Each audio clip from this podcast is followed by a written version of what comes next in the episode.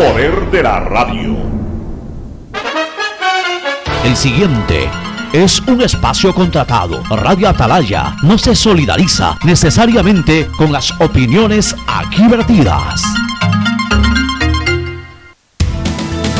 El siguiente en Radio Atalaya es un programa de opinión, categoría O, apto para todo público.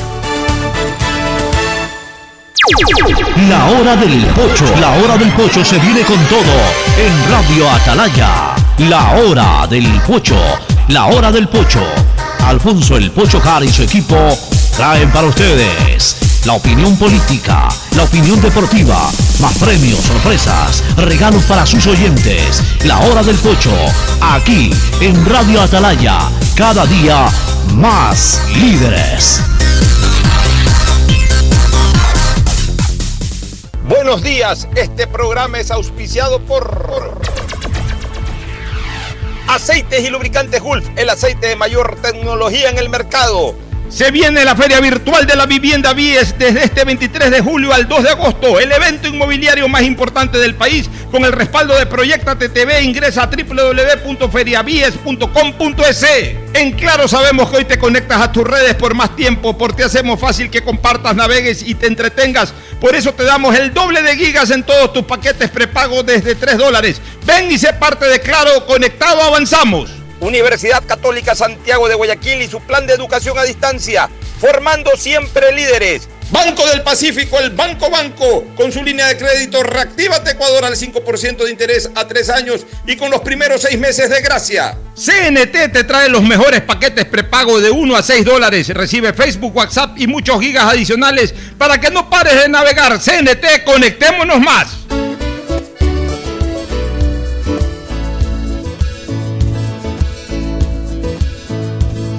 Camino sobre tu piel morena y siento. 680 Sistema de emisoras Atalaya. En su año 76 Atalaya nunca falla y marca la raya del bienestar, del progreso y la libertad de Guayaquil, de Ecuador y del mundo. Por eso es una potencia en radio, cada día más líder.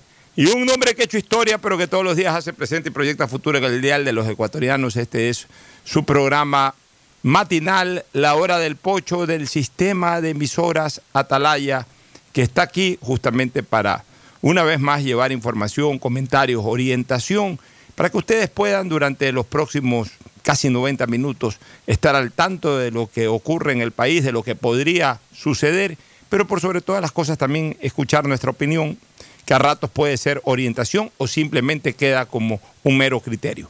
Eso lo evalúan ustedes, amigos oyentes. Nosotros estamos listos para comenzar saludando a nuestros contertulios de todos los días, especialmente lunes, miércoles y viernes. Trabajamos eh, los tres.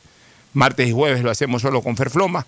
Por lo pronto, siendo hoy miércoles 5 de agosto del 2020, el saludo de Fernando Edmundo Flores Marín Ferfloma y luego de Gustavo González Cabal, el cabalmente peligroso. Comienzo con Fernando. Fernando Edmundo Flores Marín Ferfloma, saluda al país. Fernando, buenos días.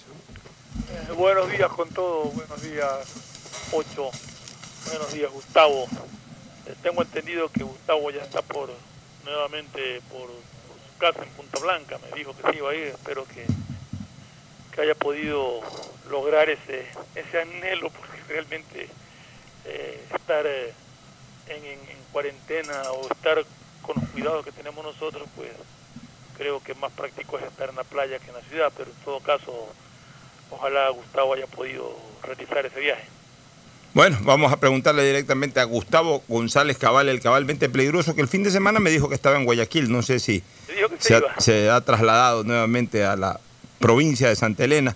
Pero en todo caso, tu saludo, Gustavo, y también aprovecho para preguntarte, va a estar de invitado el día viernes aquí en la radio, en el personaje de los viernes, Gustavo Novoa Bejarano, pero aprovecho para preguntarte cómo sigue el estado de salud, pues me habías dicho que el fin de semana eh, había tenido algún pequeño problema espero haya sido solucionado. Gustavo González Cabal, el cabalmente peligroso en la hora del pocho. Gustavo, buenos días. Buenos días, Alfonso. Buenos días, Fernando. Distinguida audiencia del sistema de emisoras Atalaya. En efecto, estuve desde el día jueves en Guayaquil. Me trasladé ayer, Fernando, todo sin novedad, nuevamente a mi cuartel de invierno está muy fría, está muy frío los días aquí en, la playa, pero lo importante es que estamos frente al mar. Sí, en efecto, eh, Gustavo, Gustavo Novoa había tenido una serie de dolores de cabeza, que afortunadamente las cefalias fueron por otro tema que no era necesariamente ninguno eh, importante. Creo que ya estará totalmente repuesto. Entiendo que mañana estará por acá también.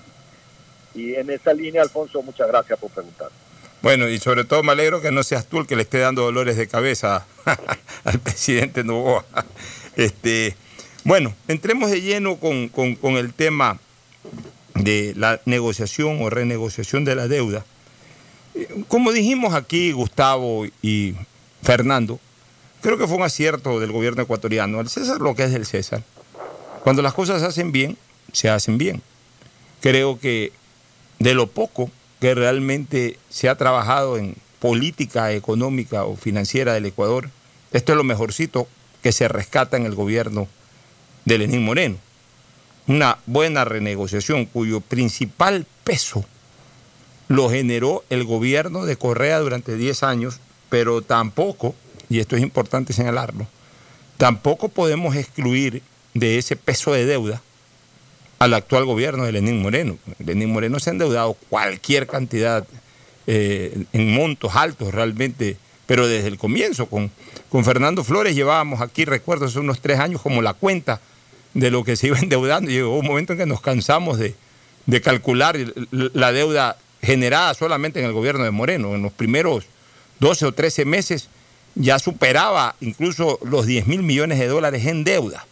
O sea, tampoco es que el gobierno de Moreno no se ha endeudado nada y se ha dedicado a pagar deuda pasada. Ambos gobiernos se endeudaron mucho. Ambos gobiernos. Ahora, claro, el peso de la deuda la genera básicamente el gobierno de Correa, el mayor peso de la deuda. ¿Por qué? Y es lo que produce de alguna manera más deuda. Porque si bien es cierto que de acuerdo a la ley no se puede eh, obtener crédito para pagar deuda, sí se obtiene crédito para pagar otras cosas que a su vez no se pueden pagar o no se pueden cubrir y que generan el déficit presupuestario, porque en algún momento se dispuso de ese dinero para el pago de deuda. ¿Y cuáles, y cuáles son eh, las principales razones por las cuales el Ecuador quedó en un momento determinado desfinanciado? Momentos en que definitivamente el egreso del Estado superó enormemente al ingreso del Estado.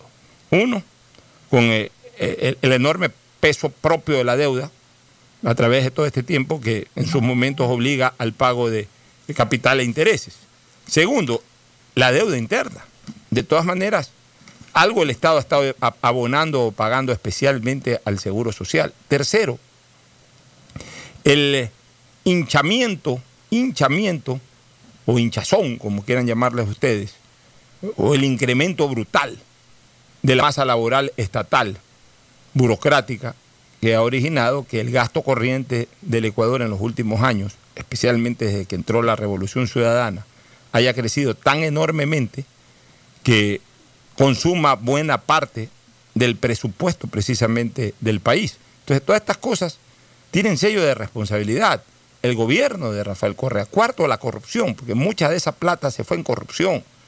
Mucha de esa plata se fue lamentablemente desviada, fue mal invertida, fue invertida eh, incluso de una manera dolosa, irresponsable, que obligaba o que originaba que los valores por los cuales eh, se iniciaba la construcción de una obra a veces se dupliquen y hasta se tripliquen. O sea, un despilfarro terrible del dinero ecuatoriano, que a su vez producía más deuda. Entonces, eh, todo esto, por supuesto, complicó la labor del gobierno de Moreno. Y bien hizo Moreno, de entrada, en decirle que no le estaban dejando ninguna mesa servida, sino más bien la mesa sucia, que son dos cosas distintas. Cuando uno va a un restaurante, uno ingresa a un restaurante, normalmente si es que en una mesa no, la han ocupado, uno encuentra la mesa servida, es decir, eh, todo bien, limpia, eh, con eh, los manteles que ponen ahí los individuales, o un mantel general, incluso los cubiertos. la mesa está servida simplemente para que uno se siente, pida lo que tiene que pedir y ponerse a comer. Pero asimismo, cuando uno entra a un restaurante, sobre todo esos restaurantes que están llenos de gente y uno está a la casa de que salga alguna persona o algún grupo de personas que estén ahí eh, comiendo para poder ocupar esa mesa, y eso sucede, y uno inmediatamente se siente en la mesa, no encuentra la mesa servida, encuentra la mesa sucia, es decir, con restos de alimentos o cosas que quedaron ahí, con servilletas sucias, con cubiertos sucios. Entonces uno lo que hace es sentarse para simplemente eh, ya ocupar la mesa, que no la ocupe otro grupo, pero inmediatamente llama el salonero y le dice, oye, límpiame la mesa, esta mesa está sucia, límpiala por favor. Llega el salonero rapidito, saca el mantel, limpia la mesa, trae otros cubiertos, etcétera, y comienza a servir la mesa. Entonces, bien hizo Moreno cuando le dijeron de que la mesa estaba servida, decir, no señor, la mesa no está servida. Le faltó decir, pues era verdad, encontró una mesa sucia, que necesitaba que se la limpie rápido. El problema es de que Moreno y su gobierno no cambiaron mayormente el esquema político, económico del país y siguió siendo el mismo, es decir, oprimiendo al sector productivo y generando más deuda. Oprimiendo al sector productivo y generando más deuda. Es decir, siguió en la misma corriente, con poca facultad o poca capacidad de renegociación durante los primeros años. Y, por eso el, el Ecuador no solamente que no ha salido de la depresión económica, sino que la misma se ha ahondado más porque encima en estos últimos meses nos cayó esto del COVID, que lo único que hizo fue actuar como una especie de extrema unción a la economía que ya venía agobiada y agonizante previo al COVID. Porque no es que la economía ecuatoriana se descalabra a partir del COVID, sino que ya venía descalabrada, ya venía rodando por el precipicio y el COVID obviamente pues lo que hizo fue acelerar mucho más todo aquello. Y ahora hay pérdidas de empleos y tanta desgracia desde el punto de vista económico, más allá de las desgracias desde el punto de vista de vidas humanas. Entonces, ese fue el panorama. Pero por lo menos, en esta última instancia, hubo una buena actuación financiera por parte del ministerio, por parte del gobierno. Lograron seguramente consolidar un buen equipo negociador, intermediario, que le permitió al Ecuador atar por todos lados a los acreedores y conseguir buenas reglas de renegociación que nos bajan el peso de la deuda, que nos disminuyen obviamente lo adeudado tanto en capital como en intereses y nos dan un poco más de respiro también en el pago, lo que se llama un poquito más de tiempo de gracia. Entonces, eso es positivo y eso hay que reconocerlo, hay que reconocerlo. Y, y bien por el Ecuador. Ahora, ¿se acuerdan ustedes, Fernando y Gustavo, que comentábamos aquí que la reacción, la actitud de esos eh, acreedores minoritarios nos parecía sospechosa y que, lo que buscaban era quizás meter presión para tratar de ganar una última tajada que les favorezca en algo el, el formato o el modelo de renegociación que hizo Ecuador. Bueno, a mí ya casi no me queda la duda de aquello cuando veo que en la votación apenas el 3%, que fue seguramente ese que enjuició y que ya obviamente como enjuició no le quedó otra cosa. También ellos para mí, eh, ellos fueron parte de la presión y a lo mejor sacaron alguna tajada eh, al final, pero hasta por pudor, si ya habían presentado una acción, una demanda, una acción judicial en las Cortes de Nueva York, hubiese sido ridículo que voten a favor, pero el resto votó finalmente a favor. Y Ecuador logró consolidar la renegociación con el 97% del voto de los acreedores. Es decir, incluso de esos minoritarios que inicialmente hicieron problemas y que para mí como parte de una estrategia mandaron a ese 3% a que presente una acción mientras ellos estaban renegociando alguna eh, última eh, facilidad o un último beneficio antes de consolidar definitivamente el modelo de la renegociación a, mí no me queda ninguna duda luego de ver la votación, porque si verdaderamente hubiesen estado molestos y si verdaderamente no hubiesen querido saber nada de este modelo de renegociación, igual a lo mejor teníamos la mayoría, pues hubiese sido una mayoría mucho más apretada, un 70-30, algo, algo así, pero no, 97 a 3.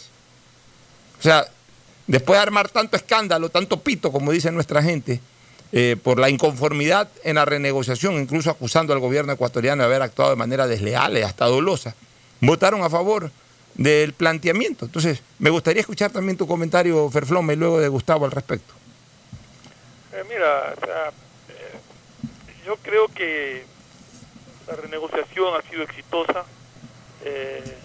Teníamos cierta preocupación por cuanto habían los eh, este- estos grupos minoritarios que se oponía y que podía haber creado problemas. La- afortunadamente, la gran mayoría de acreedores estuvo de acuerdo en renegociar con Ecuador. Esto nos permite a este a lo que queda de este gobierno y al próximo gobierno manejarse pues de una manera mucho más libre sin el peso de una deuda agobiante y que le va a permitir eh, hacer inversión social y que le va a permitir sobre todo lo que venimos reclamando desde que comenzó este gobierno y que no se ha hecho, la reactivación económica.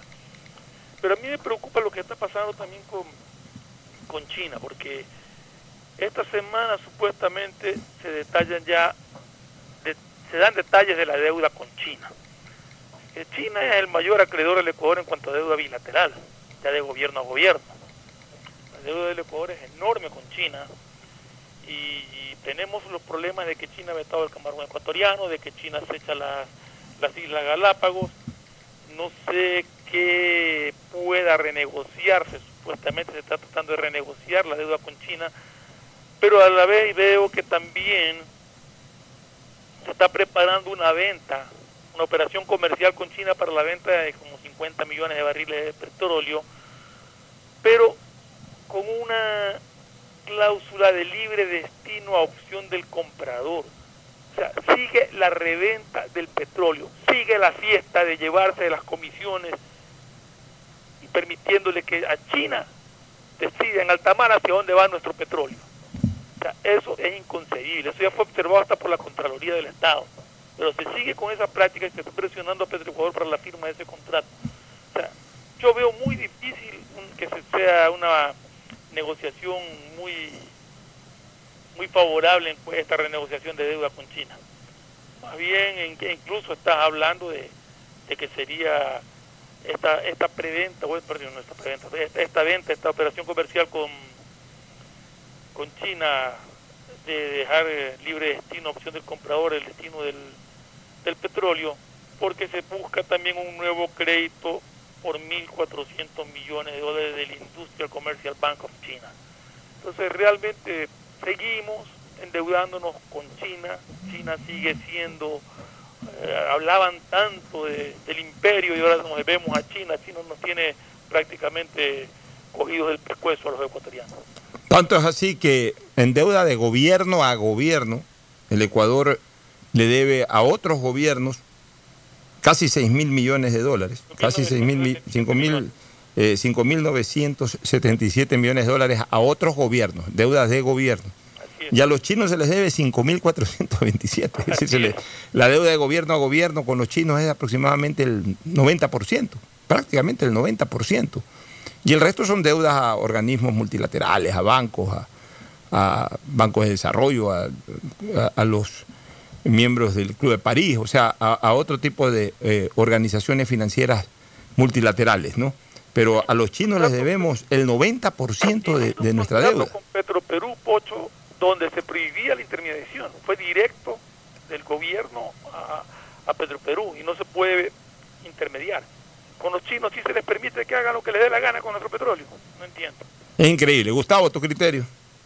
Sí, yo quería decir que la, la negociación de la deuda externa pues ha sido evidentemente un éxito de este gobierno y esperamos que así sea la renegociación también con China, porque hay una noticia que está ahorita en desarrollo, Alfonso. Se trata de la aceptación por parte de la flota china de una moratoria de tres meses frente a la pesca que está realizando fuera de la zona económica exclusiva insular de Galápagos. Asimismo, se estaría estableciendo un acuerdo mínimo entre China y Ecuador respecto a este tema. Eh, y paso a, a- decirte cuáles serían esos acuerdos, esos li- lineamientos básicos que me parece muy importante. Es claro que Ecuador debe pelear no solo por los derechos y la posibilidad de sobrepesca fuera de la zona insular de las Galápagos. La, la sobrepesca que pudiera haber frente a la zona continental también tiene una grave afectación sobre la seguridad alimentaria de la costa y de los ecuatorianos en general. China acepta la negociación y requerimientos ecuatorianos. Ha asegurado que comprende y respeta las preocupaciones ecuatorianas y ha reconocido a las Islas Galápagos como una importante reserva natural en el Ecuador y como patrimonio cultural de toda la humanidad. Esa es una declaración eh, de, de relleno. Desde 2020, todos los barcos pesqueros chinos estarían en moratoria de pesca durante varios meses. Proponen septiembre a noviembre en el oeste del alta mar de la zona de protección de Galápagos y cesarán sus operaciones durante dicha moratoria. China acepta que el Ecuador supervise los barcos pesqueros chinos que se encuentran en la alta mar. Solicita que si la parte ecuatoriana tuviera cualquier indicio de pesca ilegal por parte de la flota pesquera china, se informe a su gobierno. China castigará severamente y con una política de tolerancia cero a todas las embarcaciones chinas relacionadas con pesca ilegal y a las empresas a las cuales pertenecen. Disposición para encontrar una solución inmediata permanente a través de canales diplomáticos a nivel bilateral y multilateral dentro de las organizaciones pesqueras del Pacífico Sur. Esta última parte me parece lo más interesante de todo. Voy a abrir un paréntesis, Alfonso. La fauna pesquera da para todo. Por allí algún día te comentaré la entretenida historia de un de un par de barcos eh, de capitales ecuatorianos fabricados en Chile, en la que un sabio de Grecia les hizo poner bandera boliviana y causando todo un tilgao entre Chile, Ecuador y el mundo, porque fueron los dos únicos barcos pesqueros que tuvo Bolivia alguna vez en toda su historia. Cierro paréntesis. En, en tanto, lo que acabamos de lograr con China me parece sumamente interesante, porque tenemos que supervigilar y China tiene que dejar su opacidad, su opacidad frente a las operaciones pesqueras. Tiene que informarle al Ecuador qué artes de pesca son los que emplea, cuáles son las especies objeto de sus capturas y cuáles son sus caladeros de pesca nosotros tenemos que aprovechar lo que está sucediendo para ir a una ordenanza, una gobernanza del alta mar, conforme la Convención del Mar y el Acuerdo de las Naciones Unidas sobre la conservación y ordenación de las poblaciones de peces transzonales y altamente migratorios. China ha abierto una gran oportunidad para que Ecuador lidere una negociación conjunta de todos los países del Pacífico Sur, en los cuales China está pescando no solamente atún, sino la cadena alimenticia del atún. A mí me parece que esta es una gran noticia para el día de hoy, Alfonso. Bueno, por supuesto, la moratoria de los chinos. Ahora la pregunta, Gustavo, es la siguiente. Los chinos pueden ordenar la moratoria para sus barcos, pero ¿y los barcos que no son chinos, los que llevan otras banderas? inclusive hasta barcos chinos mismos con otras banderas. Ojo con eso. Inclusive barcos ecuatorianos que están en esas aguas internacionales con banderas ecuatorianas o con banderas panameñas o con banderas de otros países. Mira, Alfonso, yo no sé cómo pueden afirmar que haya barcos de diferentes banderas operando en la misma zona con la flota china. Operar en flota implica operar cooperativamente dentro de una región pesquera. Operar en flota implica compartir conocimientos, compartir ubicación de pesca, compartir logística. Operar en flota es todo un acuerdo que se celebra en tierra entre un, empresario y otro empresario para cooperar, como te digo, en la operación de los recursos. no es que los barcos van y se estacionan ahí y te dicen, oye, ¿sabes qué? Voy a ponerme al lado tuyo.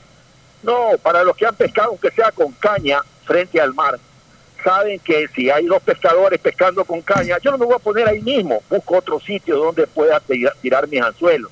En esa línea, eh, yo personalmente creo que si hay hubiera barcos de otras banderas, a mí no me consta, yo no he estado allí, ni todo lo que yo he leído sobre información de barcos pesqueros eh, eh, que operan en la zona son básicamente chinos, básicamente chinos. Y los que no tienen esa bandera, si hubieran, pues son banderas de conveniencia, son los mismos capitales chinos que se van a Liberia, que se van a, a, a, Panamá a conseguir una bandera. Pero fíjate tú que ni siquiera los chinos buscan banderas bolivianas para ponerle a sus barcos, ¿no?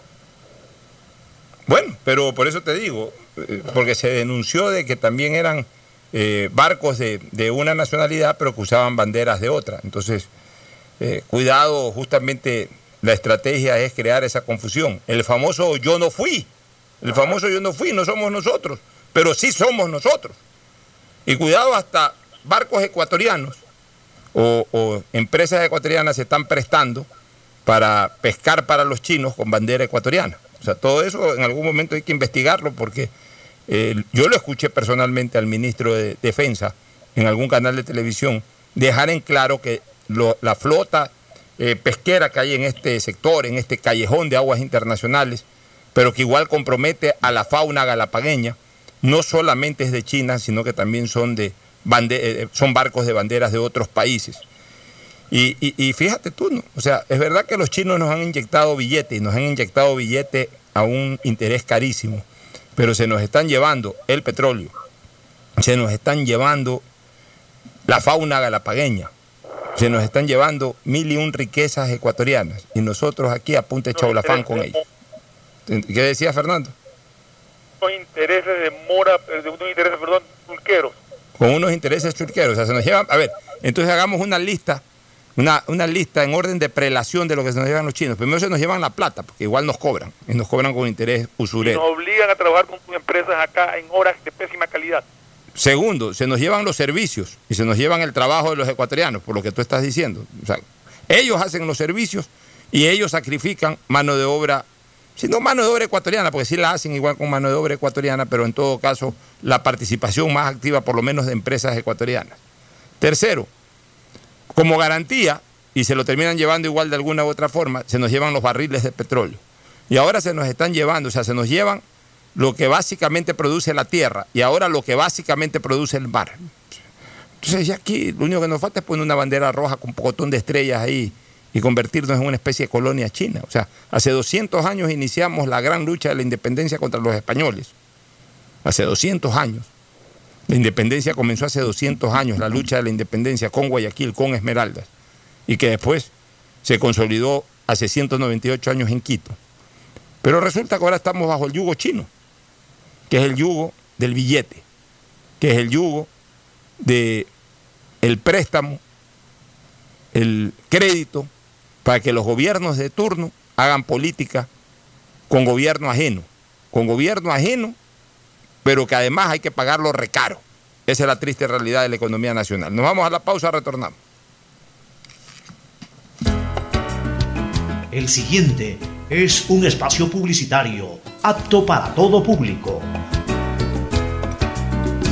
Tu casa nueva ya es una realidad. Proyectate con la nueva plataforma de negocios inmobiliarios y encuéntrala en la primera edición virtual de la Feria de la Vivienda BIES 2020. Desde este 23 de julio al 2 de agosto, ingresa a www.feriabies.com.es donde encontrarás asesorías en línea, proyectos de vivienda, departamentos, oficinas, simulador de préstamo y acceso al portal inmobiliario en el que podrás elegir tu vivienda ideal. Tu oportunidad de tener casa propia es ahora. Con el respaldo de Proyectate TV, ingresa a www.feriabies.com.es. ¿Qué más, mis brosters? Somos Giga y Minuto. Habla bien, esos manes de CNT saben. Pero de Leif. Y con sus paquetes prepago de 1 a 6 dólares recibes 2 gigas en redes sociales. Y muchos megas adicionales para navegar. Sí cachaste, ¿no? Pero more than you.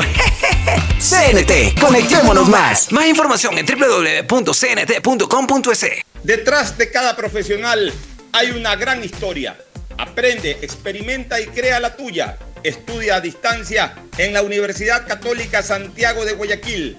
Contamos con las carreras de marketing, administración de empresa, emprendimiento e innovación social, turismo, contabilidad y auditoría, trabajo social y derecho. Sistema de educación a distancia de la Universidad Católica Santiago de Guayaquil, formando líderes siempre. Algo cambió y se siente. De a poco nos vamos reactivando, a pasos cortos pero seguros, sintiendo que podemos volver a una nueva realidad para recibirte con la misma calidez de siempre. El Aeropuerto Internacional José Joaquín de Olmedo abre nuevamente las puertas de Guayaquil, reiniciando las operaciones de los vuelos comerciales con 30% de sus frecuencias habituales y cumpliendo un estricto protocolo de bioseguridad aprobado por el COE Nacional, Autoridad Aeroportuaria, en coordinación con la Alcaldía. Te recuerdan que a Guayaquil la levantamos juntos. En Claro, sabemos que necesitas un celular nuevo para estudiar, trabajar y compartir. Por ti bajamos nuestros precios para que te sea más fácil comprarlo. Págalo ahora y llévate un nuevo Samsung Note 10 Lite, un Samsung S10 o un Samsung A70 y te apoyamos con el envío a domicilio gratis. Conectados, avanzamos. Seamos responsables con los héroes de nuestras calles.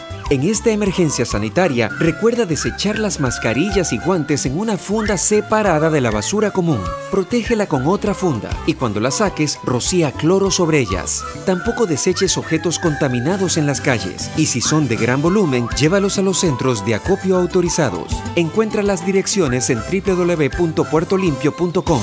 Puerto Limpio, juntos por Guayaquil. Esto aún no se termina. No se confíen, mantengan distancia y lávense constantemente las manos. Con mi hijo somos parte de la población de riesgo y yo sí quiero que me vea por primera vez.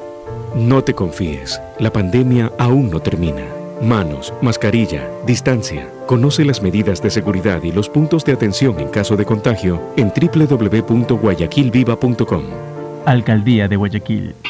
Profesores, ¿sí sabían que CNT tiene los juegos más pepa de la web? ¡Hablen bien! Recargando este 6 latas, recibes sin costo una suscripción a CNT Gamers, el portal con los juegos más top para que no pares de divertirte. CNT, conectémonos más. Más información en www.cnt.com.es. Si quieres estudiar, tener flexibilidad horaria y escoger tu futuro, en la Universidad Católica Santiago de Guayaquil trabajamos por el progreso en educación, ofreciendo cada día la mejor calidad. Estamos a un clic de distancia.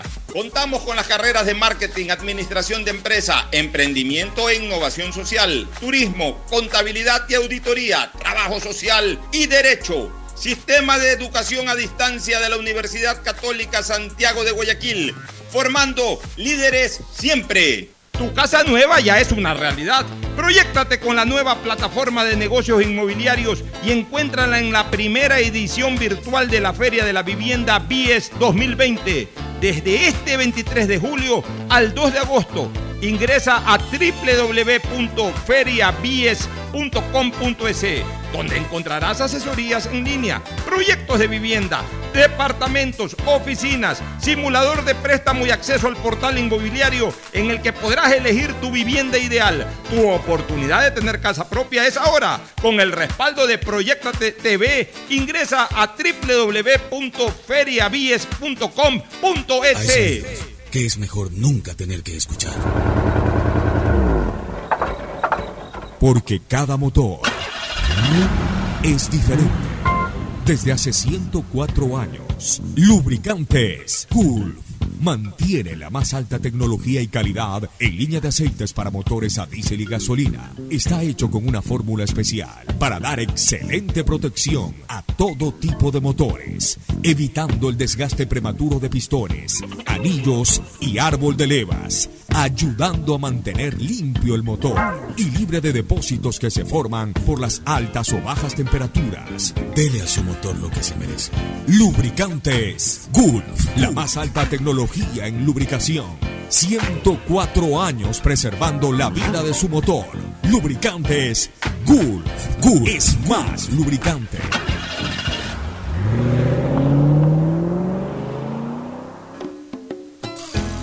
Fin del espacio publicitario. Usted está escuchando un programa de opinión, categoría O, apto para todo público. Bueno, retornamos, vamos un ratito con COVID y luego nos metemos de nuevo al, eh, eh, o nos vamos a meter al tema político electoral, pero COVID es importante.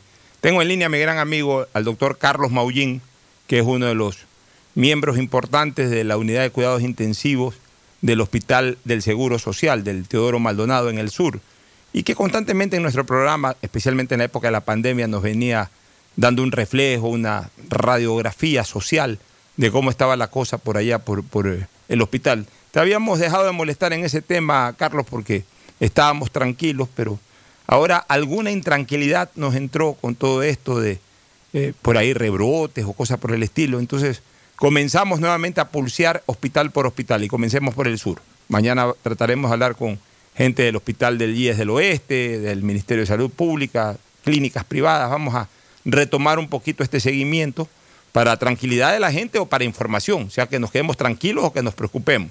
Pero lo importante es que se diga la verdad. Así que, Carlos, buenos días, un saludo cordial. ¿Cómo está la situación? Parece que se me cortó la llamada. Este, parece que se cortó la llamada. Va a retomar nuevamente la llamada Isaid Sánchez. Le vamos a preguntar a Carlos cómo está la situación eh, en el Seguro Social con enfermos. Si es que eh, de verdad eh, se ha incrementado el ingreso de enfermos oriundos o residentes en la ciudad de Guayaquil, que es un tema que me interesa más allá de la cantidad de gente que esté. Y a partir de ahí que también nos diga cuál es el porcentaje de gente que está internada y que viene de otros lados de la provincia del Guayas. Ahora sí, Carlos, ¿cómo está la real situación del COVID en el Hospital Teodoro Maldonado?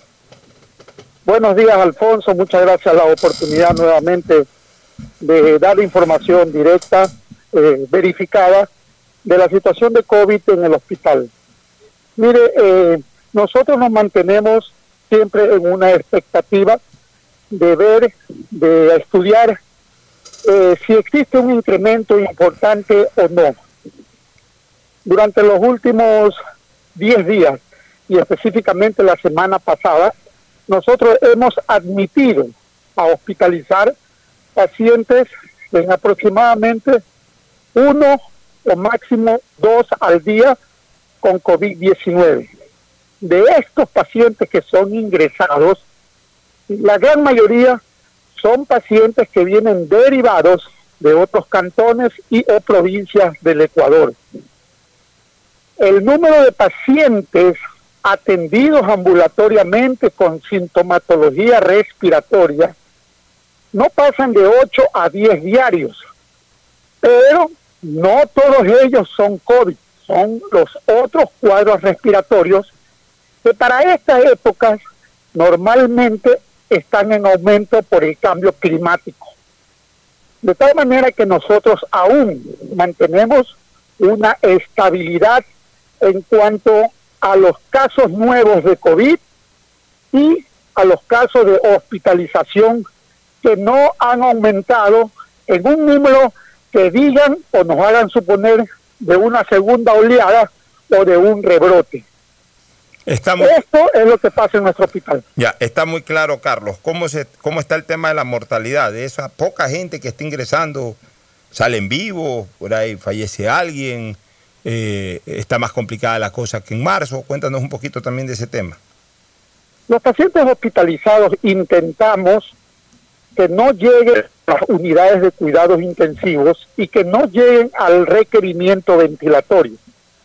Pues de serlo así, siempre y en cualquier estadística, los pacientes que entran a respirador en terapia intensiva mantienen aún por estadística una mortalidad alta. Entre el 60% de los pacientes que son ventilados lamentablemente claudica ya no solamente por sus problemas pulmonares, sino porque este virus afecta otros órganos y produce un fallo que los médicos llamamos multiórgano que producen su muerte. Pero de los pacientes que no llegan a ventilación y están hospitalizados, la tasa de alta, la tasa de mejoría es casi al 100%. Ya, eso es muy importante, o sea, no se agravan, sino que en todo caso salen positivamente. Muy bien. Fernando Edmundo Flores Marín Ferfloma también te va a saludar y te va a hacer alguna pregunta. No sé si tienes inquietudes para el doctor Carlos Mayín, eh, Fernando, adelante.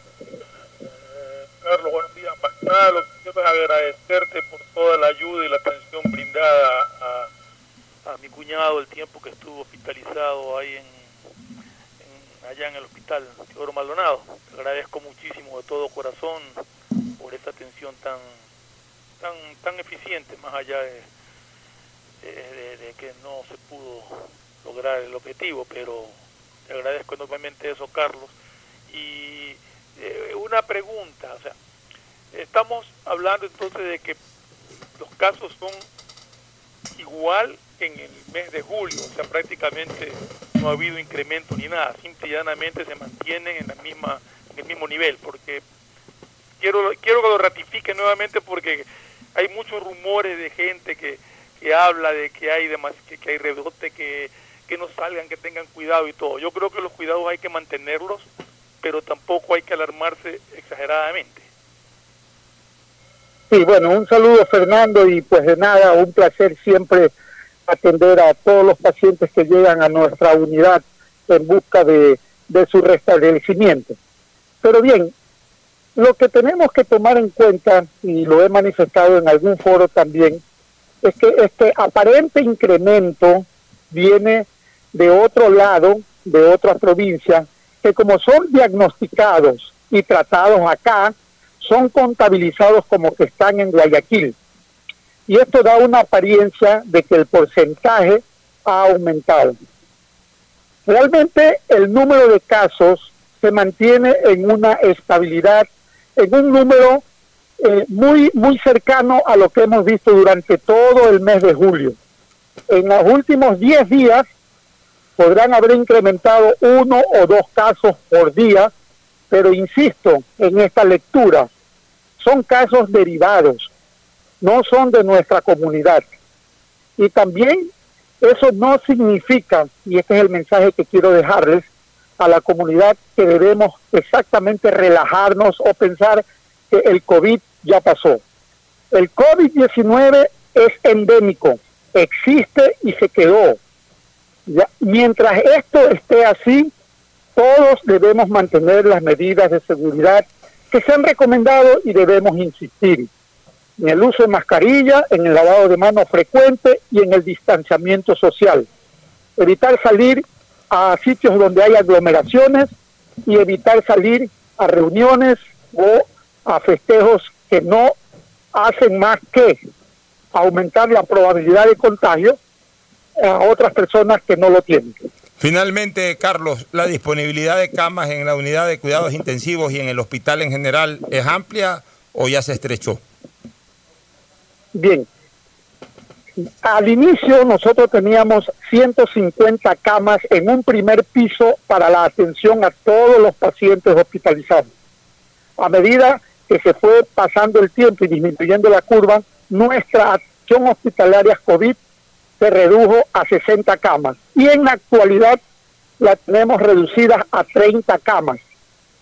En las UCIs, quiero decirles que las UCIs normalmente pasan llenas, no tenemos camas vacías, pero la disponibilidad se puede ampliar hasta 80 camas para casos de que exista la necesidad de este rebrote que no lo hay para atención de UCI.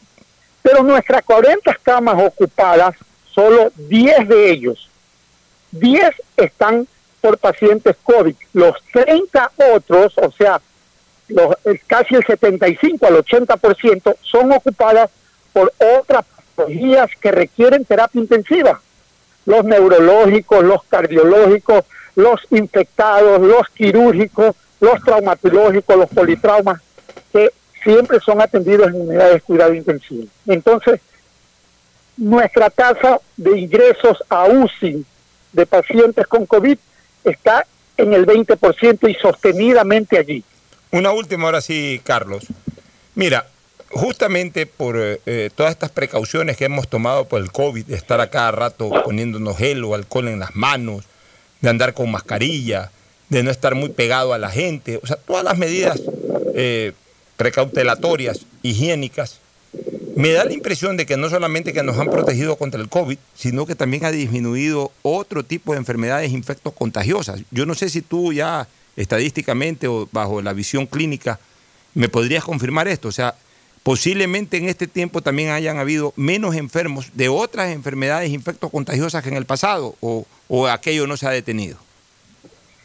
Es evidente que todas las enfermedades respiratorias, las que son transmitidas por la aspiración de gotitas infectadas, van a disminuir con el uso de mascarilla.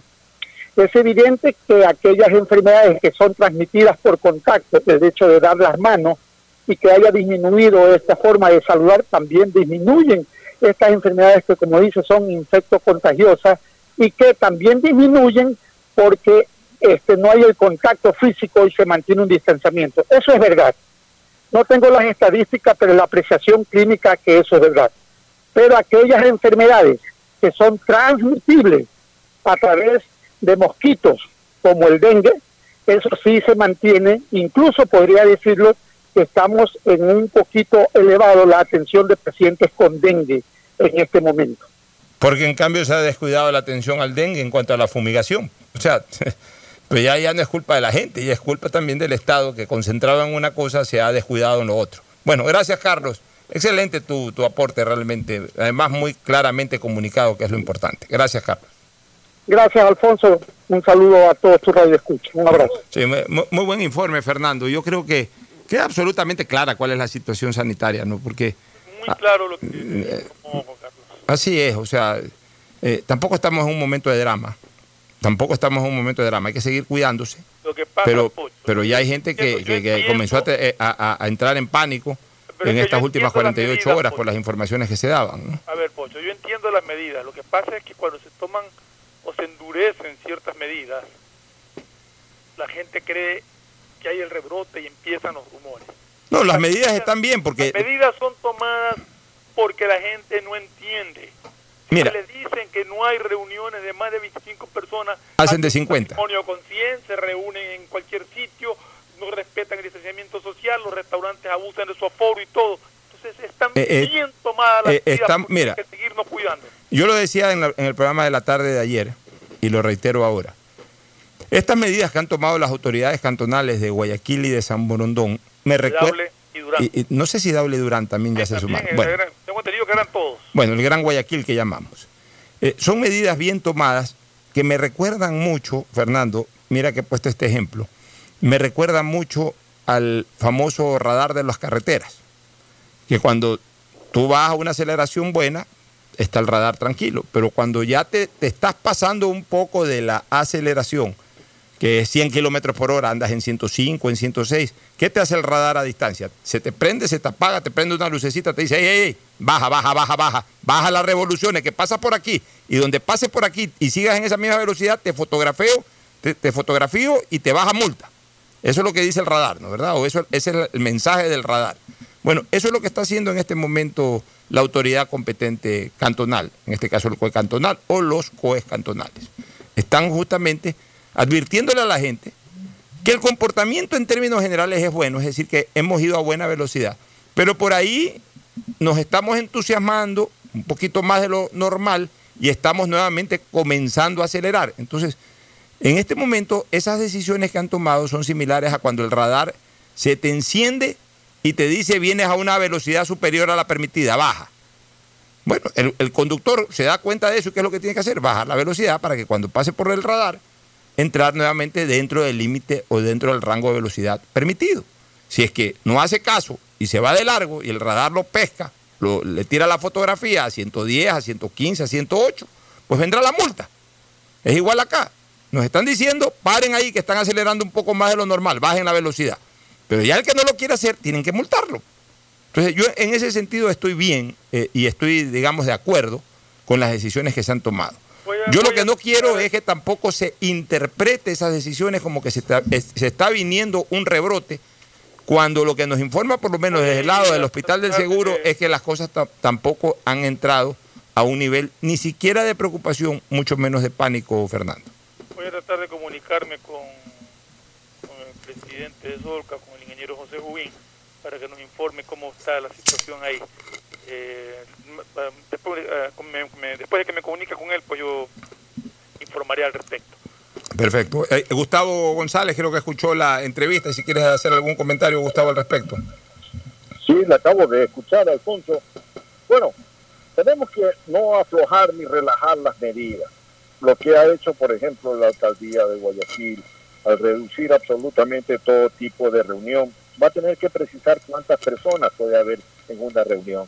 No puede quedar simplemente en el tema que no haya reuniones, porque dos, tres personas ya es una reunión. Entonces, tiene que precisarse, se tendrá por una reunión pues hasta 12 personas. En esa línea la gente ha, tienes que hacer un matrimonio y solamente podías invitar a 25 personas. No, invitas a 150, 180. Y el rato pues de, hay separación, la gente tiene las mesas, pero el rato de que se entra, sobre todo en los jóvenes, al calor de la cumbia, eh, eh, nadie respeta distanciamiento, ya con cuatro tragos encima y, llega el bailame como quieras, entonces la cosa se complica. En esto no hay que bajar la guardia, Alfonso, en absoluto. Hay que mantenerse estricto en absolutamente todos los temas. Yo he sido muy claro con mis hijos. Eh, tenemos que entender que ustedes salen y el rato que se complican con personas que no guardan distanciamiento o algo, pueden llegar a causar serios problemas de salud a todo su entorno familiar, a, una pequeña niña hasta al mismo abuelo de ustedes que ya bordea los 82 años y, que pues tiene sus preexistencias. Entonces en esa línea hay que mantenerse, Alfonso. Sí, totalmente. Y mira, se han tomado buenas decisiones. Por ejemplo, ya andaban entusiasmados, querer jugar hasta un clásico el fin de semana. Ya revocaron esa, ese plan y ya no va a haber ningún clásico, no tiene por qué haber ningún clásico. Ya, ya se reanudará el campeonato posiblemente la próxima semana. Pero hoy día sí se juega un partido en Quito, ¿no? Se juega un partido ahí ya para, para manejar protocolos como se jugó aquí hace 15 días. Y ya después de tres semanas habrá un clásico del astillero por el torneo y también habrá que recomendarle a la gente, no, no recomendarle, exigirle a la gente que tenga una compostura, que se olviden, este año no es un año para nada de lo típico. Este año no es para ir al estadio, pero tampoco este año es para andar con banderazos. Tampoco este año es para andar en las calles celebrando o, burlándose de nadie por un resultado deportivo. Tampoco este año es para eh, ir a, armar grandes reuniones de 20, 30, 40 personas alrededor de un televisor. Que cada quien vea con su familia un partido de fútbol en su casa y punto. No es, no es, momento de reunirse, no es momento de celebraciones, no hay que celebrar nada. Este, este, este es un año que no nos deja nada para celebrar, ni siquiera celebraciones del pasado, como los 200 años, ¿qué más celebración hubiésemos querido tener? Ni eso podemos celebrar. Muchas celebraciones, peor aún, celebraciones del presente. No hay que celebrar nada. Si hay que bautizar a un neonato, pues bueno, bauticémoslo de acuerdo a la tradición eh, católica, el sacramento del, del, bautizo. Pues bauticémoslo como se bautizaba antes. Yo recuerdo cuando bautizaron a mi hermano en el año 73, yo ya tenía uso de conciencia, uso, eh, uso de razón este, yo ya tenía, yo ya me acuerdo perfectamente, mi abuela, mis padres, parte de tíos y los padrinos, y punto. Ahora un bautizo es un matrimonio prácticamente. Lo bautizan a las 11 de la mañana y siguen bailando a las 9 de la noche en un hotel o en un caserón haciendo grandes fiestas. Un bautizo, por Dios. Los matrimonios, los que están desesperados por casarse ya, por, unirse en vínculo conyugal, bueno, cásense como deben de casarse, con el delegado del registro civil en lo civil y en lo eclesiástico, pues en una iglesia con, con la familia más cercana y luego una celebración mínima. Pero no, son momentos para grandes fiestas o para grandes matrimonios. Ahora, si quieren grandes fiestas y grandes matrimonios, aguántense en un año más y cásense en el próximo año. Como lo ha hecho mucha gente que tenía planeado casarse este año y ante la situación han decidido casarse el próximo año. Por lo que no podemos es desacatar. Tenemos que mantener todas las precauciones del caso. Ahora, es importante que nosotros señalemos con este tipo de entrevistas de que tampoco es que ya tenemos el virus encima nuevamente y que otra vez la gente de Guayaquil se está enfermando. Yo sigo sosteniendo lo que he dicho anteriormente, de que el comportamiento social, la regla es de que ha sido bueno. Las excepciones, por supuesto, pues siempre las hay, lamentablemente de manera negativa. Y de que esta es una enfermedad expansiva, es decir, que golpea, golpea fuerte hasta decir basta, y luego queda, como dijo el doctor eh, Maullín termina siendo un virus endémico, es decir, que se apodera del, lugar, pero su efecto nocivo se expande a otros lados y ya acá queda una especie como de inmunidad de rebaño y la enfermedad es mucho más controlable. Pero eso, vuelvo a repetir, no significa que nos descuidemos, sino por el contrario, que estemos atentos a las instrucciones que da el COE, que dan las autoridades. Yo estoy de acuerdo que definitivamente no se pase a luz verde. Hace bien la autoridad competente, que en Guayaquil es la alcaldesa y su equipo de trabajo, que en San Borondón, en Durán y en Daule son los alcaldes con su equipo de trabajo, hacen bien en mantener el amarillo. Porque nosotros, lamentablemente, la, población es muy perceptiva y, percibe las cosas a su criterio y a su conveniencia. No es objetiva, sino perceptiva. Yo diría subjetiva, no es objetiva. Ah, verde. Ah, entonces viva la fiesta. Vamos a joder, vamos. Ah, verde. No, señor. El verde nunca ha sido tampoco para el viva la fiesta.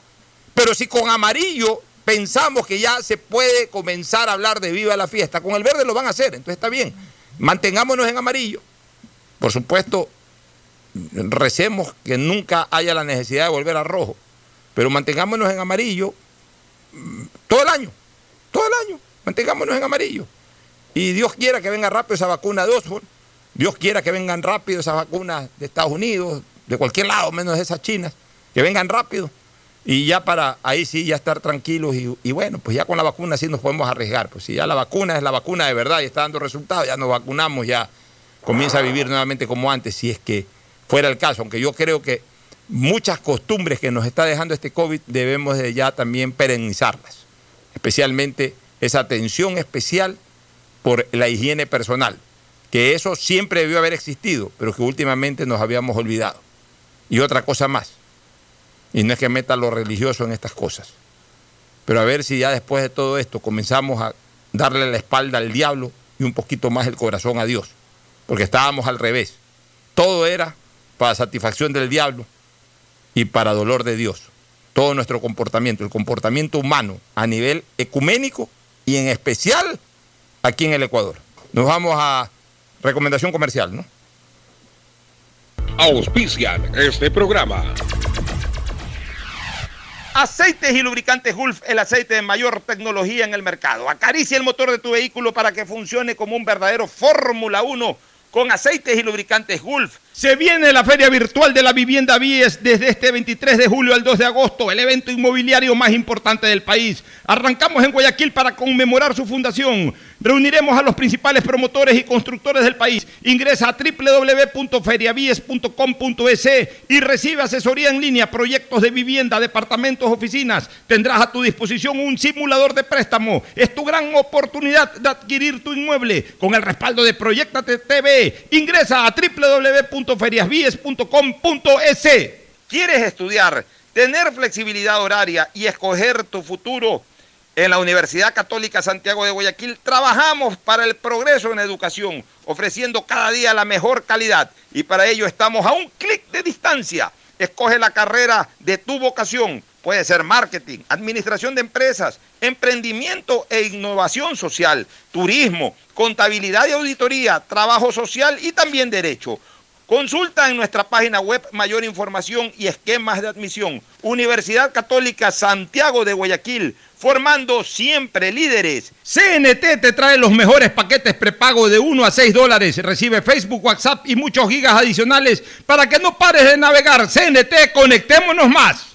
Llegó el momento de volver a abrir las puertas de tu negocio con el crédito Reactívate Ecuador impulsado por el gobierno nacional al 5% de interés a 36 meses y los primeros 6 meses son de gracia. Solicítalo hoy en el Banco del Pacífico, el Banco Banco del Ecuador. Sabemos que hoy toda tu familia necesita conectarse, trabajar y estudiar al mismo tiempo, por eso hacemos más fácil Que todos naveguen en casa con el doble de velocidad a 50 megabits por segundo. Además te damos el segundo mes de internet, facilidades de pago para tu laptop nueva y tu licencia Microsoft 365. Ven y sé parte de Claro. Conectados, avanzamos. Para más información y condiciones consulta claro.com.es. Estamos en la hora del pocho. Bueno, retornamos. Oye, eh, antes de entrar a la política nacional, lo que ocurrió ayer en Beirut, que alcanzamos a decirlo en el programa de ayer, es terrible, ¿no? Mira el almacenamiento de ese nitrato de amonio que han tenido años, pero yo, yo no entiendo una cosa, la irresponsabilidad de la gente. Y que los que acumulaban esta sustancia absolutamente inflamable desconocían de ese riesgo. Porque a, a veces le exigimos, le- oye, le exigimos a, a las autoridades todo, pero, pero ya también tiene que haber conciencia. Y, y- y esto que sirva para que el Cuerpo de Bomberos de Guayaquil, para que las autoridades competentes, eh, mira, o sea, bien, aunque no son tan vecinos en Líbano, porque están bastante lejos en Medio Oriente, pero yo siempre aplico el famoso dicho de cuando veas las barbas de tu vecino rasurar, pon las tuyas a remojar. Esto que nos sirva de advertencia para tanto irresponsables que también hay aquí en, la ciudad, en el país en general, pero hablemos de nuestra ciudad. Cuidado, eh, aquí también acumulan ese tipo de cosas y, llega a haber una desgracia, Dios no quiera jamás, como la que vimos ayer eh, en, en Beirut. Pero cuando no es ya este tipo de material inflamable, también hay cuánta gente que aquí no acumula petardos y todos estos juegos y todas estas eh, pirotecnias que realmente ya han producido incluso en el pasado desgracia. O sea, yo creo que va a llegar un momento en que la autoridad tiene que endurecerse realmente y, ejercer un control estricto y con multas y con allanamientos y con este tipo de acciones para eh, definitivamente contrarrestar la irresponsabilidad ciudadana. Yo más bien alertaría a nuestras autoridades eh, que, que- que presten toda la atención del caso y que comiencen en un momento determinado también a supervisar cuidado acá en, en- en nuestra ciudad al menos. Eh, no falten irresponsables que también depositen, embodeguen este tipo de cosas. Pero lo del Líbano ayer fue brutal. O sea, yo no pude soportar ver el video. Cuando vi eh, que explotó eso y que se encendió en llamas, me impacté de tal manera que, que cerré el video. No, no, no, no pude ver la parte final del video porque fue una cosa impresionante. O sea, eh, en, película fuera de terror, saber que eso fue en la vida real, saber que englobado, inmerso en ese enorme globo de fuego que se prendió ayer en Beirut, deben haber estado centenares o millares de personas, es cuestión de sentir un escalofrío único. Por un irresponsable por un grupo de irresponsables que acumularon una sustancia inflamable, además por años, que no tenía por qué estar ahí, en un, eh, al menos en ese lugar. Eh, ¿Algún comentario breve sobre el tema, Fernando y Gustavo, para, para irnos a tema político? habían llegado los bomberos porque se había, había declarado el incendio inicialmente, habían llegado los bomberos para sofocar el, el fuego y, estaban ahí en el momento de la explosión, o sea, tienen que haber habido, tienen que haber sido víctimas de mortales de esa explosión espantosa realmente que llama la atención y ahora está, yo no sé, están circulando unos videos de los destrozos ocasionados en, en, en edificios y en apartamentos situados a algunas cuadras, algunas cuadras, bastante apartados del sitio de la explosión, destruidos totalmente por, por la onda expansiva de esa explosión. No, es- eso fue terrible. Eso, eso es una y, y yo estuve hojeando. Ojalá la noticia fuera como la dicen, 100 muertos. Para mí que hay, muchos más muertos y muchos más heridos de lo que reporta la información que por lo menos viene a través de, centros de prensa. Eh, Gustavo, en lo político, esta semana decíamos que debería de ser una semana intensa. Sobre el ex vicepresidente de la República, Otto- Sonnenhosner, todavía no se concreta nada. Se, había hablado de que ayer martes iba él a anunciar, eh, iba a anunciar su decisión si participaba o no. No anunció nada, tampoco se conoce sobre qué movimiento político lo pueda auspiciar. Eh, Se habla también de, de- bueno, eh, mejor dicho, aquí lo comentó ayer Andrés Páez, de que hasta más tardar la próxima semana él va a dar a conocer con qué movimiento político va a frentear el tema electoral, que está conversando y que ya está llegando a acuerdos. Álvaro Novoa ayer eh, recibió un nuevo... ¿Perdón? Sí, sobre Andrés Páez incluso no descartó la posibilidad, caso de que no sea candidato a la presidencia, de, de ser binomio de alguien. O sea, lo dejó ahí. Lo dejó ahí. La próxima semana, a tardar, creo que tomaba la, la decisión de, de cuál era la posición final de él, ¿no? Mira, una alternativa válida para Andrés Páez es si es que el Partido Social Cristiano se anima a poner eh, candidatos propios, él ser binomio en la, en, la, en la sierra. Si es que él no encuentra organización política para correr como candidato a la presidencia. Este, de ahí Álvaro Novoa hoy tuvo, o ayer, un, nuevo, no, no revés realmente, porque lo que planteó Álvaro Novoa y los otros movimientos que están inmersos dentro de esta extinción de cuatro, de cuatro organizaciones políticas fue lo que se llama el recurso de ampliación y aclaración. También se pidió revocatoria, pero básicamente ampliación y aclaración, que no iba a cambiar bajo ningún concepto la decisión inicial del Consejo Nacional Electoral. Todo se va a resolver en el Tribunal Contencioso. Entonces Álvaro Novoa y su equipo seguramente están trabajando eh, para presentar la apelación final en el Tribunal Contencioso Electoral y ahí es donde se van a freír las papas realmente. Ahí es donde dirán si puede seguir con vida o queda extinguida la organización política. Eh, en un caso, si es que le salvan el partido a Álvaro Novoa, incluso puede salir fortalecido del tema porque adquirió algún tinte de víctima por ahí el, el eh, candidato, el otrora candidato presidencial y que pretende nuevamente ir a la LIT. Pero si es que le extinguen el partido político, obviamente le van a crear una dificultad. Porque Novoa ha estado acostumbrado siempre a dirigir su partido político y a disponer de su partido político. Y ahora, pues obviamente tendría que llegar a acuerdos con alguien que lidere otra organización política para que le permitan participar ahí. Entonces ya, ya, ya le complica un poco la cosa. El Partido Social Cristiano no da señales ya de una definición eh, a, instancias inmediatas. No, se escucha de que quizás la próxima semana o en 15 días se resuelva el tema. Yo creo que el Partido Social Cristiano sigue abierto a la posibilidad de una negociación política con un candidato de afuera. Mientras sus candidatos en la interna siguen bregando, siguen tratando de despertar entusiasmo en, en sus propios electores y en los electores generales. ¿no? Eh, me parece que hay todavía escepticismo a nivel del Partido Social Cristiano. Los candidatos que ya son fijos y que van a participar, que son Gutiérrez y Lazo, siguen haciendo sus actividades proselitistas, sus actividades políticas, ellos no, no se detienen, ellos están ahí. Eh, por el lado del correísmo, yo creo que se está reduciendo a dos las opciones, porque antes habían más, pero ahora los que están sonando y los que se están moviendo son Rabascal y Marcela Guiñaga. No se escucha un tercero. Eh, quizás un tercero, que en este caso sería tercera, solamente apueste por la fuerza de su apellido, Pirina Correa, pero, pero no se la ha visto mayormente en activación preelectoral, como sí se ha visto a Rabascal y a, y a, Guiñaga, Marcela Guiñaga. El resto de dirigentes de esta organización o de esta corriente política no, no, no, no están haciendo ningún tipo de activación tampoco. Entonces, como que comienza a concentrarse un poco por ahí, o es Rabascal o es Marcela Guiñaga. Y, a ver, yo creo que en ambos casos, si están haciendo activismo y están haciendo hasta videos es porque tienen, entre comillas, la bendición superior. La bendición superior. O sea, les han dicho, vayan, muévanse, y el que más despierte, con ese me voy. Me, diera la impresión.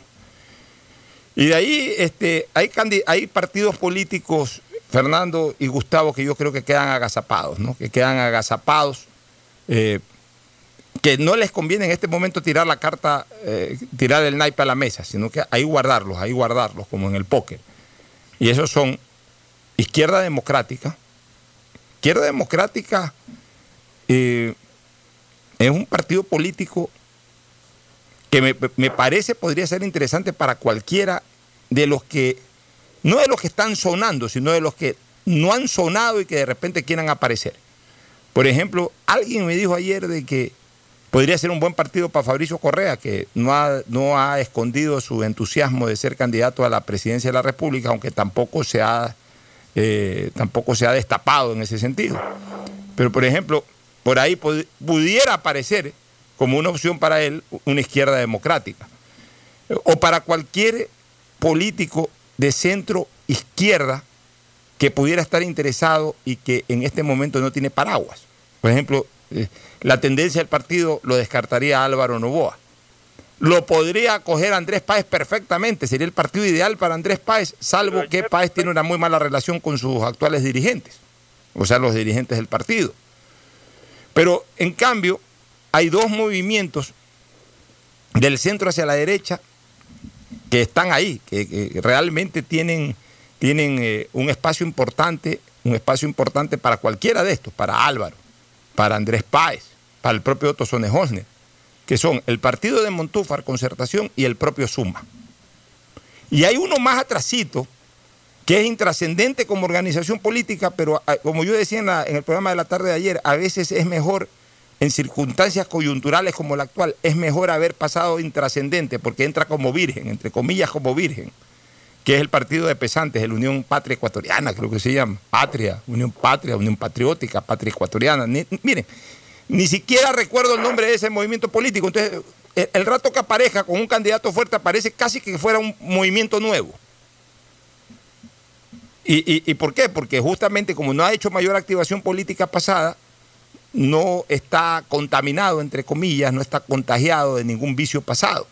No, no, no hay nada que achacarle. Y entonces ahí todo se concentrará en el personaje que lidere esa candidatura. Más o menos así veo el panorama político, Gustavo, ¿algún criterio tuyo al respecto? No, solamente que amanecerá y veremos, como decimos siempre, los partidos están barajando sus diferentes oportunidades, algunos autocandidatos estarán buscando cómo hacer para que un movimiento fuerte gire y ponga toda la carne al asador por ellos. Ah, yo no veo ninguna posibilidad eh, frente a nobles candidatos, autodenominados candidatos. No veo ninguna posibilidad cierta y, creo que el tema va a pasar en las próximas horas por la definición que haga eh, la izquierda democrática, la definición que haga finalmente el Partido Social Cristiano, Álvaro Novoa, y amanecerá y veremos, Alfonso. Todo está todavía cocinándose en las diferentes tiendas. Yo, te digo una cosa para terminar ya la parte política, Fernando.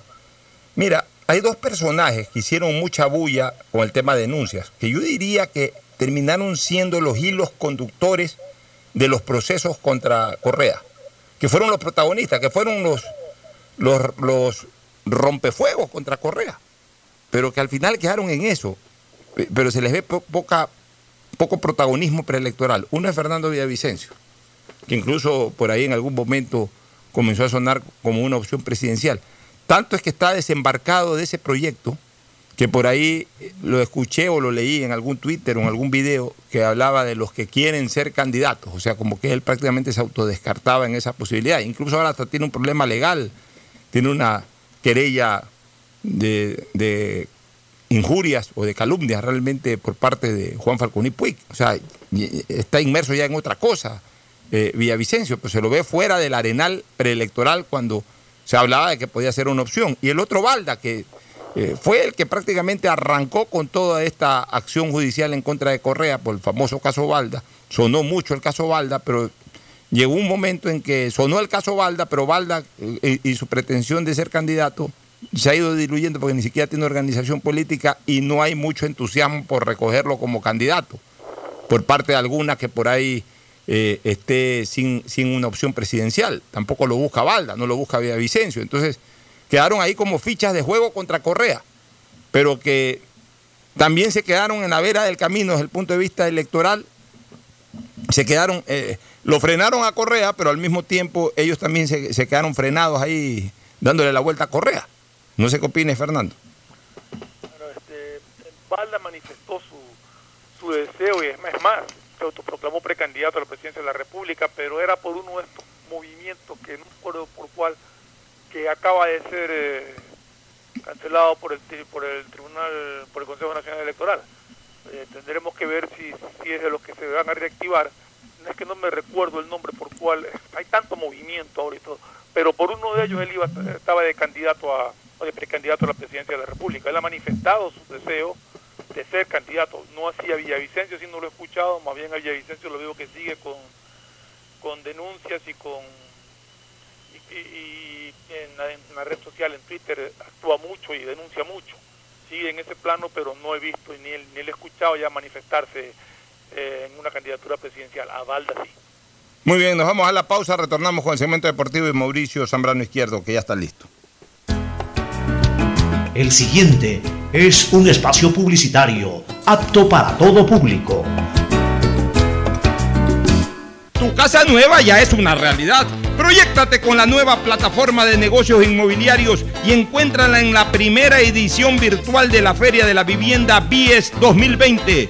Desde este 23 de julio al 2 de agosto, ingresa a www.feriabies.com.es donde encontrarás asesorías en línea, proyectos de vivienda, departamentos, oficinas, simulador de préstamo y acceso al portal inmobiliario en el que podrás elegir tu vivienda ideal. Tu oportunidad de tener casa propia es ahora. Con el respaldo de Proyectate TV, ingresa a www.feriabies.com.es. ¿Qué más, mis brosters? Somos Giga y Minuto. Habla bien, esos manes de CNT saben. Pero de Leif. Y con sus paquetes prepago de 1 a 6 dólares, recibes 2 gigas en redes sociales. Y muchos megas adicionales para navegar. Sí cachaste, ¿no? Pero more than you. CNT, conectémonos más. Más información en www.cnt.com.es. Detrás de cada profesional hay una gran historia. Aprende, experimenta y crea la tuya. Estudia a distancia en la Universidad Católica Santiago de Guayaquil. Contamos con las carreras de marketing, administración de empresa, emprendimiento e innovación social, turismo, contabilidad y auditoría, trabajo social y derecho. Sistema de educación a distancia de la Universidad Católica Santiago de Guayaquil, formando líderes siempre.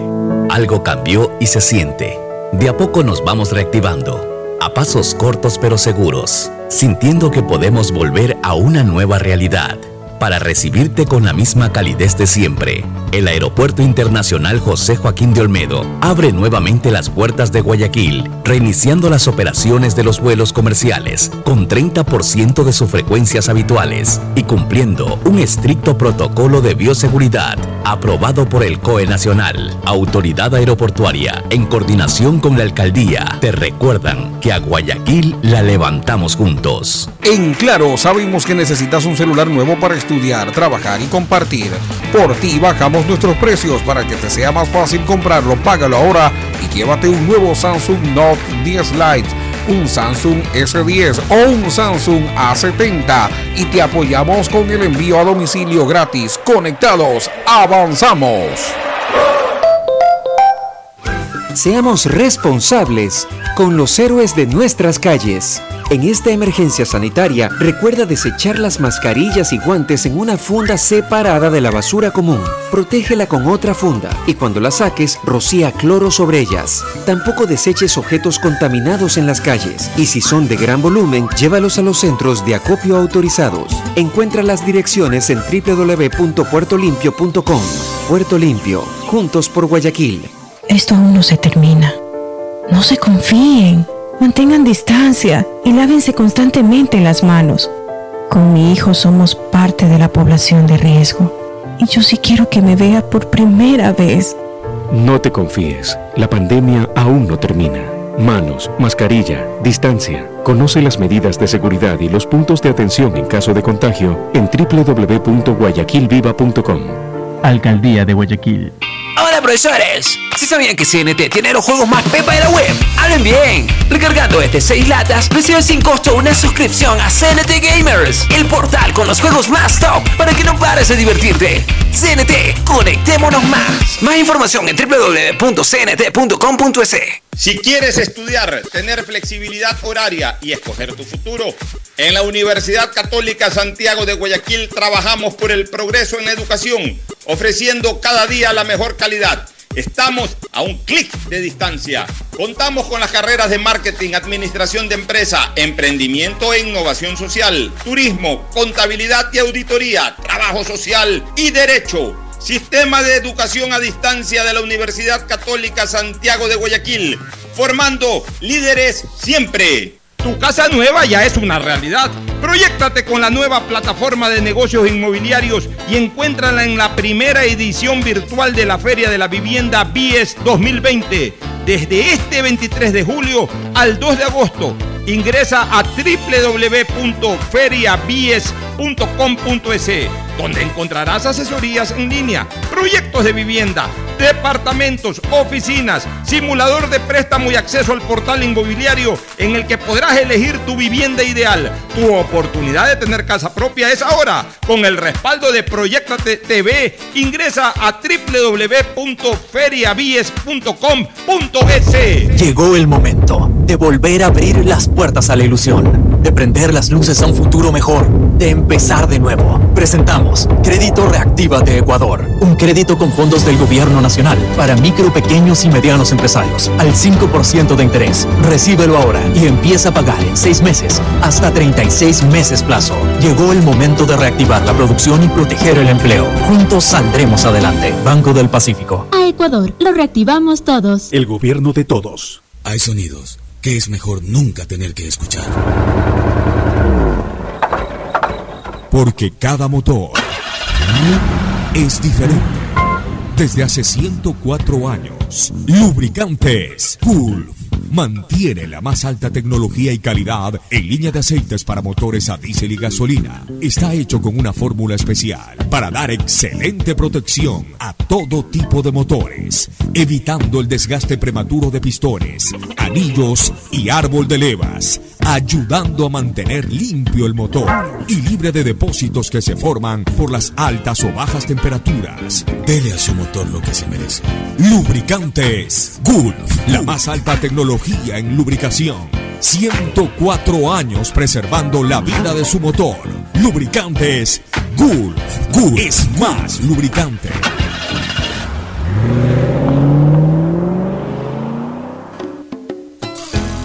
Fin del espacio publicitario. Usted está escuchando un programa de opinión, categoría O, apto para todo público. En la hora del pocho presentamos Deportes. Deportes. Muy bien, ya estamos con Mauricio Zambrano Izquierdo. Mauricio, ¿alguna novedad eh, eh, sobre el tema del fútbol, de la Sí. reanudación del campeonato? Eh, novedades en, en el mundo del deporte. Rafael Nadal se acaba de bajar del US, US Open, que se va a jugar, entiendo, a finales de septiembre o inicios de octubre. A lo mejor se guarda solamente para Roland Garros, que también se va a jugar eh, por allá por septiembre-octubre. Este, en el fútbol. ¿Cómo están? Buen día con todos. Sí, en el fútbol ayer este, uno de los temas que, que debatimos aquí, incluso usted hablaba de que por gusto alterar a la gente y jugarse este clásico del astillero al final eh, lo suspendieron por evitar altercados o enfrentamientos entre barras. Eh, es una pena para los que sí queríamos eh, disfrutar de volver a ver un clásico del astillero, para los jugadores, para los que sí disfrutamos el fútbol pero eh, a la vez eh, era un arma de doble filo, no sabíamos lo que iba a pasar, sobre todo en un escenario neutral que iba a ser el, el Parque Samanes, en donde tengo entendido igualmente hay accesos y puede ser que, que vayan este, estas barras a hacer este tipo de banderazos y puedan haber enfrentamientos y ahí sí la Liga Pro eh, quedaría totalmente, creo, descartada por este tipo de enfrentamientos donde hubiera ocurrido eh, el fin de semana el clásico del ¿Para astillero. qué alterar el avispero? Este, eh, novedades de equipos. Sí, le cuento que hoy juega Liga de Quito frente a Independiente del Valle. En Está el bien, porque sabes que hay que quitar un poco el miedo también. Eh, en Quito ya que se juegue con las medidas de seguridad y todo. Y al final de cuentas también, a ver, yo decía una cosa ayer, me entrevistaron en Facebook para un canal de, eh, en Facebook, Facebook, sí, Facebook Live, no sé, digital. un programa digital, pero de, de Riobamba. Correcto. Yo decía una cosa, Fernando, que me gustaría escuchar tu opinión. Mira, el fútbol a la larga este año termina siendo una especie de reality, es decir, es un programa de televisión. Tenemos que verlo así, o sea, así mismo queremos tener a la gente eh, eh, guardada, que no ande en fiestas ni nada. Bueno, hay que darle buenos productos para la televisión, por ejemplo, que es uno de los eh, instrumentos de entretenimiento más importantes que tiene la ciudadanía cuando está en su casa. El fútbol este año se va a jugar para la televisión. No va a haber público, nada. O sea, es una especie de reality. Son programas. El, los- lo- el campeonato de la Liga Pro se termina convirtiendo en una especie de programas de televisión. Entonces, ba- bajo esa consideración, que se, se, se precautele todo, eh, todas las medidas de seguridad para las 200 o 250 personas que van a estar en el estadio. Y el resto son programas de televisión, como son los noticieros, como son las películas, como son eh, los diferentes programas que hay para la televisión ecuatoriana. Eh, Ya, pues tampoco no nos pongamos eh, alarmistas ni extremistas de, ah, no, pues que hay un partido de fútbol, entonces la gente va a salir a las calles eh, o se van a meter a Chile o se van a meter. O sea, en Chile o en cualquier lado saben que no pueden entrar más del 50% de personas. Pongas el clásico astillero o pongas un partido de la Liga Alemana. Saben que no se pueden meter más del 50% o el límite de o- o- capacidad o el que límite de capacidad que da el COE. Así que, eh, es- eh, ah, que en las casas, pues, en las casas igual se va a reunir la gente para ver fútbol o para lo que sea. O sea, eso tampoco lo podemos evitar. Pues no podemos tampoco apretar, contraer eh, esto que es importante también para un amplio sector de la ciudadanía, Fernando. Así es, yo creo que ya el fútbol tiene que retomar sus actividades y la gente tiene que ser consciente de que no deben de reunirse grupos grandes de personas, que deben de evitar el contagio de que deben tener las precauciones y el distanciamiento social necesario. La gente tiene que ser responsable, no se puede paralizar el mundo deportivo ni el mundo en general, el comercio ni nada, por irresponsabilidad de la gente. Se puede paralizar como se paralizó en marzo por, por una pandemia que nos cogió de sorpresa y que nadie atinaba para dónde ir.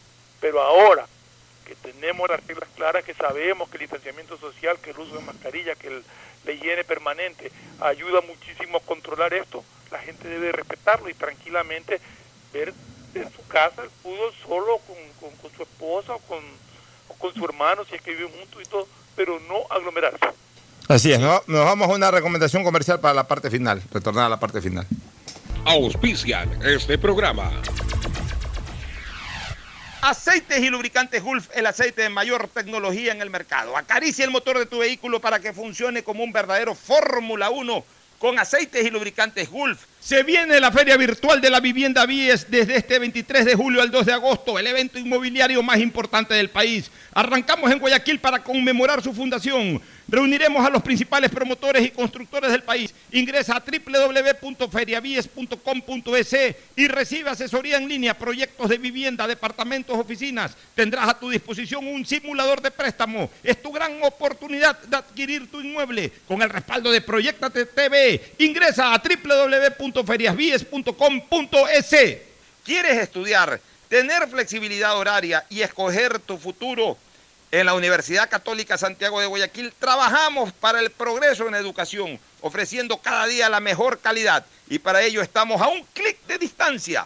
Escoge la carrera de tu vocación. Puede ser marketing, administración de empresas, emprendimiento e innovación social, turismo, contabilidad y auditoría, trabajo social y también derecho.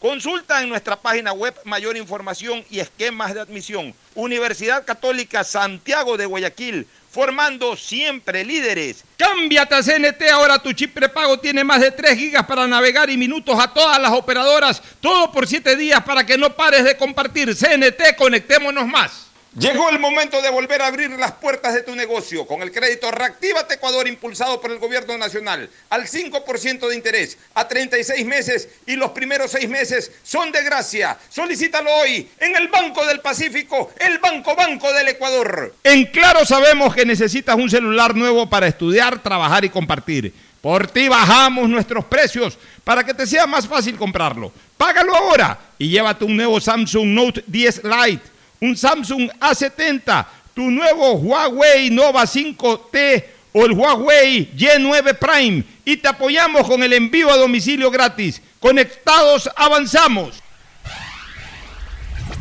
Estamos en la hora del pocho.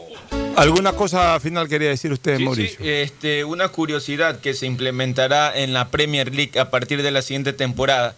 Eh, ¿Será que torcer intencionalmente a un jugador rival será castigado con expulsión? Incluso el infractor podría enfrentarse a una demanda por parte de la justicia inglesa. Ni que hablar un escupitajo, por ejemplo, que antes era tan propio de- Exactamente. del fútbol. Eh, eh, y sobre todo de acá del fútbol sudamericano, que hubo muchos de eso. Bueno, este- que estén pendientes. Ahora, ahora es increíble, ¿no? Los árbitros van a tener que cuidarse de eso, que no tosan, de que no escupan más, que, que no pateen en los tobillos o en las rodillas, que habitualmente son las infracciones más fuertes. Hasta el fútbol ha cambiado en eso. En Barcelona están totalmente integrados ya Orejuela y Angulo. Y ¿no? formarán parte, eh, y Adonis Preciado, que también ayer eh, posaron en una foto los, los jugadores que, que han sido contratados y también formarán parte de lo que es Copa Libertadores. Ah, Quedan bueno. inscritos. Eh, el único que se reforzó en esta pandemia fue Barcelona. Bueno, y algo liga, liga, con, con el jugador que reemplaza a Valencia y creo que Aucas incorporó a tres jugadores. Aucas también porque salieron tres jugadores. Eh, Emelec, por ejemplo, ayer leía que buscaba igualmente la salida de, de Orejuela. Siguen buscándole la salida a, a Orejuela, un jugador que, que él- ellos dicen que en su momento... Eso es raro, eso es raro porque el técnico siempre lo Sí, consideraba. o sea, eso dijeron, que es un jugador que siempre eh, rindió en Emelec, pero que ahora le están buscando equipo. Gracias por su sintonía. Este programa fue auspiciado por Aceites y lubricantes Gulf, el aceite de mayor tecnología en el mercado. Se viene la Feria Virtual de la Vivienda Vies desde este 23 de julio al 2 de agosto, el evento inmobiliario más importante del país con el respaldo de Proyecta TTV. Ingresa a www.feriavies.com.es.